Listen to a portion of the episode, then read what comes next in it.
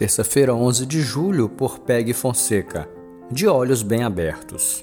Este foi o nome que ela deu ao Senhor que lhe havia falado: Tu és o Deus que me vê. Pois dissera: Teria eu visto aquele que me vê? Gênesis 16, verso 13. Você pode imaginar Agar, uma escrava grávida e tratada com violência por sua senhora, ao fugir da situação desesperadora, sentada à beira de uma fonte de água no deserto assassino, sem perspectiva de vida, ela encontra o Deus de Abraão. Ela, uma vítima marginalizada, tem uma experiência marcante com Deus. Logo ela, rejeitada e sofrida, acaba declarando que ela mesma viu e foi vista pelo Senhor. E mais, ela é a única pessoa na Bíblia que dá um nome a Deus, aquele que me vê.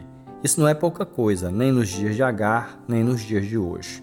Muitos se sentem invisíveis para Deus por causa do seu sofrimento ou possivelmente por uma crença equivocada sobre ele. Quantos de nós já se queixaram dizendo: Cadê Deus? Ele não vê o que está acontecendo? A resposta é a mesma para Agar e para nós: Ele nos enxerga. Provérbios 15,3 diz que os olhos do Senhor estão em toda parte, observando atentamente os maus e os bons.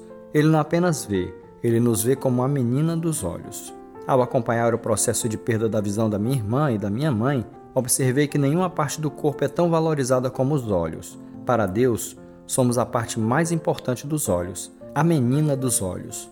Deus o vê como um tesouro precioso. Pode crer, os olhos de Deus estão bem abertos para você.